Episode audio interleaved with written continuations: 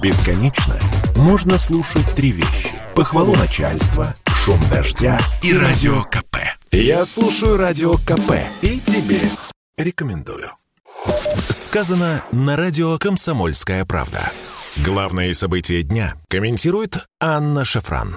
Министерство культуры выносит на общественное обсуждение проект указа президента Российской Федерации, который называется «Основа государственной политики по сохранению и укреплению традиционных российских духовно-нравственных ценностей». Согласно проекту указа, к такому перечню относятся жизнь, достоинство, права и свободу человека, патриотизм, гражданственность, служение Отечеству, ответственность за судьбу Отечества, высокие нравственные идеалы, крепкая семья, созидательный труд, приоритет духовного над материальным. Казалось бы, все прекрасно, но не тут-то было. В очередной раз, в общем-то, этого следовало ожидать, не смогли промолчать отечественные деятели культуры. Кудруки и директора московских театров, а если быть точными, то 13 московских театров, выступили против такого проекта основ по укреплению традиционных духовно-нравственных ценностей. То говорится в их обращении. Нам представляется, что предложенный проект указа не может положительно повлиять на общество и граждан, на ученых и педагогов, деятелей искусства.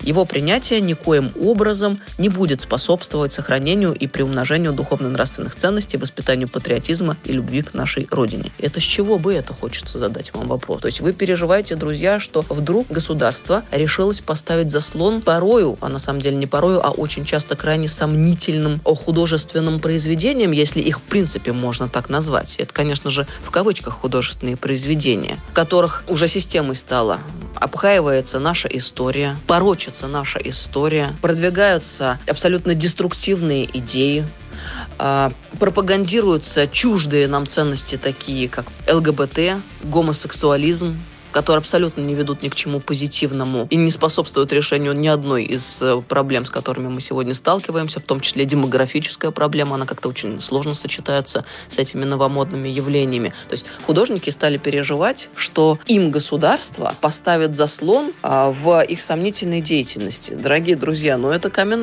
я считаю.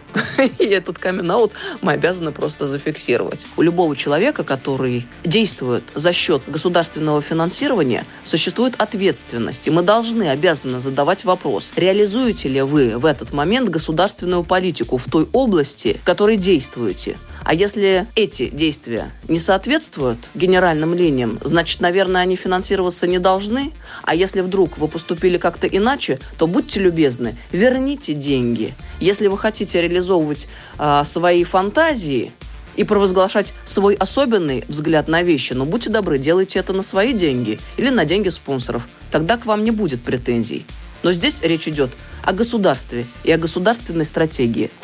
Сказано на радио «Комсомольская правда».